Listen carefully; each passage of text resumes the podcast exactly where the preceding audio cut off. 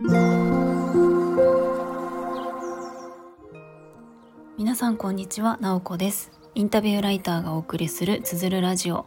このチャンネルでは取材や執筆を通して学んだことフリーランスの暮らしやキャリアの選択についてお話ししています。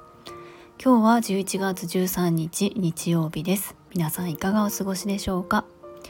私が住んでいるところは雨が降っております。なのでもともと雨予報だなっていうのが分かっていたので今日は一日家にいて断捨離をしようかなと思っております。まあ、キッチン周りを整理したいなと思っているところです。でですね、昨日の配信でプロフィール文を作成しますっていうようなお知らせをしました。えー、ノート記事のリンクを貼っておいて、まあ、限定3名ということで募集をさせてもらったんですけれどもなんとですねそれを公開してから2時間くらいで埋まってしまいましてこう慌てて閉じるみたいな感じのことをしていました、まあ、本当に、まあ、こうやって興味を持ってくださって申し込みをしてくれるっていうのは本当にありがたいなと思っています。でえっとまあそうなんですよね。でえっとまあ、ちょっと詳細をお伝えすると、まあ、私がもともとインタビューライターをしていていろんなまあ、メディアだったりとか雑誌だったりとかで文章を書くっていう仕事をしてきているんですが、まあ、誰かのそのストーリーを聞くとかその人自身がこう伝えたいメッセージを伝えたい人に伝えるみたいなところですごく、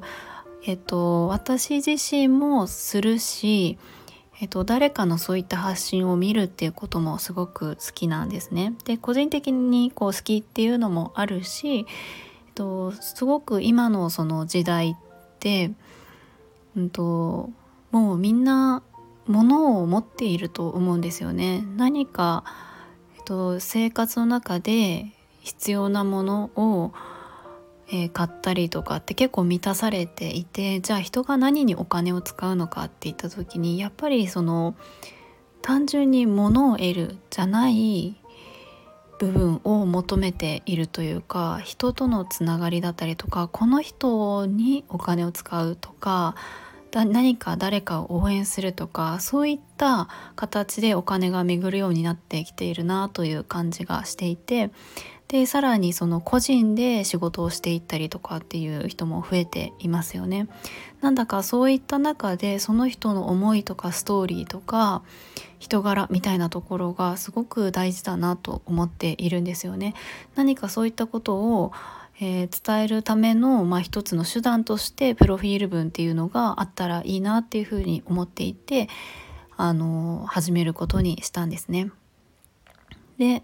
とサービスの内容っていうところも、まあ、どういった形ちょっと細かいことをいろいろやっぱりサービスとして作っていくには、えー、決めていく必要があるので私の中でこういう形がいいなっていうのは今あの時点であるんですけれども、まあ、やってみてやっぱり変化していくことがあるのでまずはトライアル価格でやらせてもらう中でフィードバックをもらったりしながらより良いこう形にしていきたいなと思っている段階です。なので、まあ、今回は限定3名っていうふうにしたんですけれどもこれでおしまいではなくって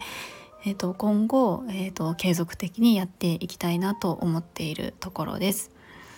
なのでそうそうもしあのこれを聞いてくださっている方の中であちょっと興味があるなっていう方がおられたらそのノート記事のトップの方に優先的優先案内の申し込みフォームっていうのを用意したんですね。えっと、私がこれからまたそういったプロフィール作成の、えっと、申し込み募集を開始する時に、えっと、オープンにする前に先にお知らせできるようにしたいなと思っているのでもしあの興味がある方がおられたらそのホームに連絡先を入れておいてもらえるとありがたいなと思います。まあ、それはあの優先案内の申し込みフォームなのでそれを入れたら絶対申し込まなきゃいけないとかではないのでまあちょっと興味あるなっていう方がおられたら、えっと、ちょっと送信しておいてもらえるとありがたいなと思います。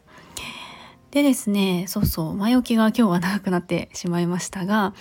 お話ししたいのが自分を整える毎日の道具っていうことでちょっと物の話をしたいなと思うんですよね。っ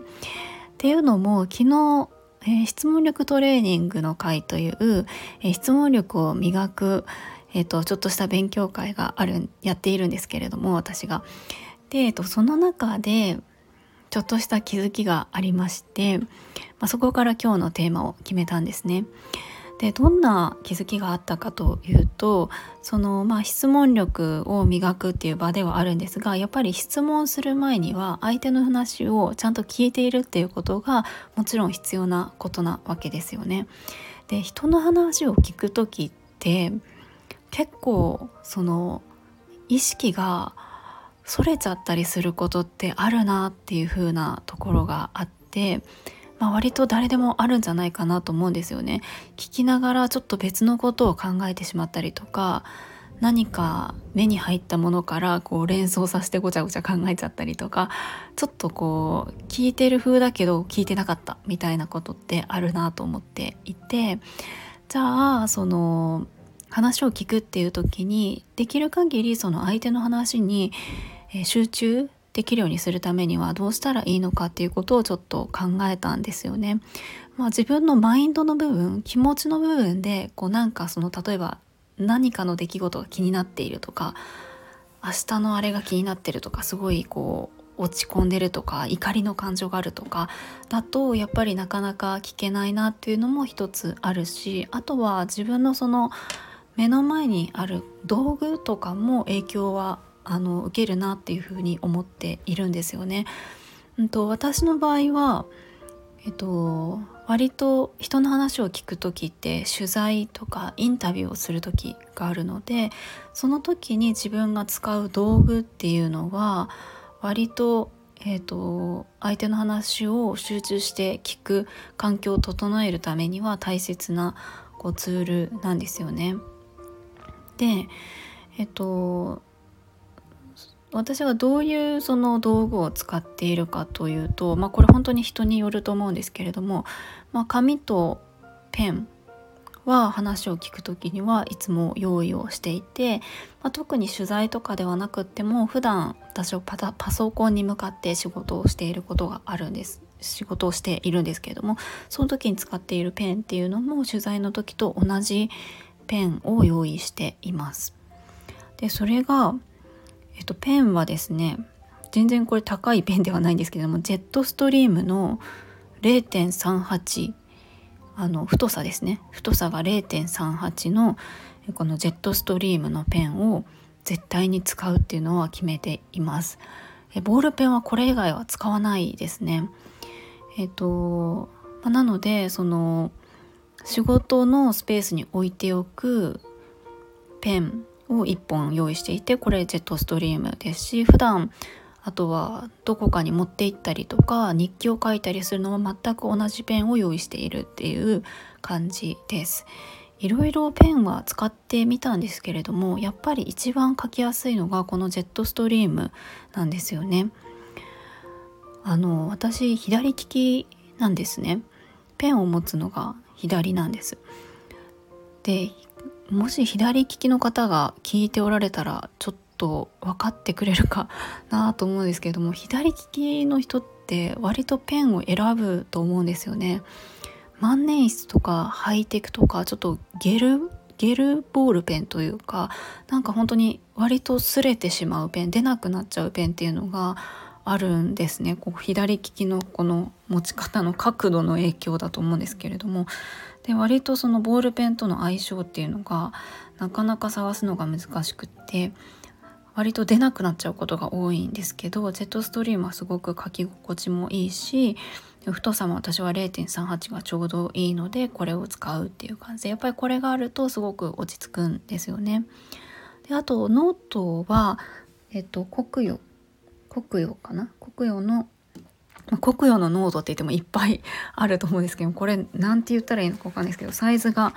英語？A4 の半分のサイズが私はすごくちょうどよくってそれは自分の日記帳としてとか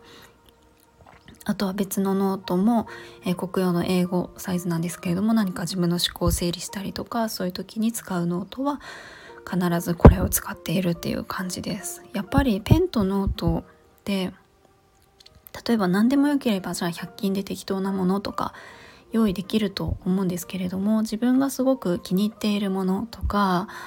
あの安心して使えるものであることってやっぱり、えっと、モチベーションにもつながるし、うんと、相手の話とか目の前のことに集中できるっていうことにもつながるんじゃないかなと思っていますちなみに取材の時はですね私あの座って相手の話をじっくり聞くっていうインタビューの時もあれば割とその学校とかスクールに取材に行くと動き回るのでその時とで手元で使う紙そのメモを取る取られる紙 っていうのがちょっと変えているんですよね。じっくり相手の話を聞く時っていうのは、えっと、A4 のコピー用紙を何枚か用意してそれをバインダーに挟んで持っていきます。もう本当にシンプルな形にしているんですよね。でえっ、ー、といろいろ動き回ったりする時はちょっとそれだけ大きいのを持ち歩くっていうのができないので本当にちっちゃいポケットにも入るみたいなちっちゃいメモ帳これは無印かな？ちっちゃいメモ帳を用意してポケットに入れて手ぶらにもなれるような状態にしてちょこちょこメモを取って取材をするとか、まあ、そんな感じで変えたりしています。まあ、ということでまあ、今日はちょっとペンとノートみたいな感じで自分のその普段使っているもののお話をしました。これって本当に人によってすごく違うなと思うんですよね。皆さんはその普段使っているものでペンとかノートとかこだわりってありますか？なんかやっぱりそれはあのそれぞれのなんか価値観だったりとかその仕事のスタイルっていうのが現れるんじゃないかなと思っております。ではでは今日はちょっといろいろお話をしましたけれども。あそうだ、えーと、告知をするのは忘れていました。今日の夕方5時からめっちゃギリギリの告知ですけれども。あのあおさんと一緒にあおさんっていうあの教育ラジオを、えー、配信しているオルタナティブスクールの、えー、先生をしているあおさんという方がおられるんですけれどもあおさんのチャンネルでコラボライブをしたいと思います。夕方5時スタートです。5時から5時15分くらいなので短いので、えっ、と、本当にちょちょっとバーっていっぱい喋って終わりにすると思うんですけども、またこれ1回で終わりじゃなくて、また継続的にやっていきたいなと思っているので、まあ、テーマは何でしょうね。お互いのことを話したり、教育関係のことを話したりするのかなと思うんですけれども、まあ、雑談だと思います。よかったら覗いてください。今日も最後まで聞いていただきありがとうございます。もいもーい。